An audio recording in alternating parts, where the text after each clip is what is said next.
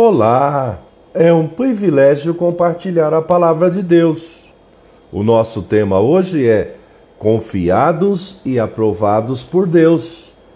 Em 1 Tessalonicenses 2, 3 a 4, lemos: Pois a nossa exortação não procede de erro ou de intenções impuras, nem se baseia no engano. Pelo contrário, visto que fomos aprovados por Deus a ponto de ele nos confiar o Evangelho. Assim falamos, não para agradar as pessoas, e sim para agradar a Deus, que prova o nosso coração. Confiado e aprovado, conforme o dicionário online de português disse-o, confiado, que tem confiança, que exprime confiança. Aprovado, autorizado ou sancionado que obteve confirmação ou aprovação.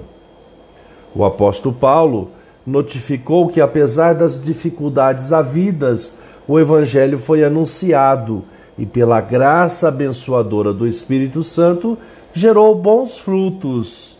Disse: Irmãos, vocês sabem muito bem que a nossa chegada no meio de vocês não foi em vão. Pelo contrário, apesar de maltratados e insultados em Filipos, como vocês sabem, tivemos ousada confiança em nosso Deus para anunciar a vocês o Evangelho de Deus em meio a muita luta. Aprendemos com esse contexto que, mesmo abençoados pelo Eterno, a caminhada em obediência à proclamação do Evangelho poderá ser em meio às dificuldades e às vezes com muita luta, mas também sem esquecer que, sobre as bênçãos do Deus eterno, abençoados e exitosos. A consciência de ser aprovado por Deus fortaleceu o apóstolo a agir segundo a orientação do Espírito Santo.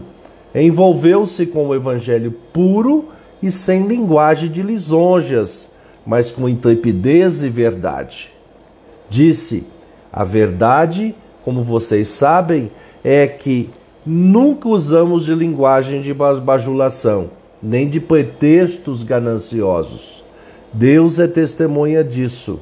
Também jamais andamos andamos buscando elogios das pessoas, nem de vocês, nem de outros.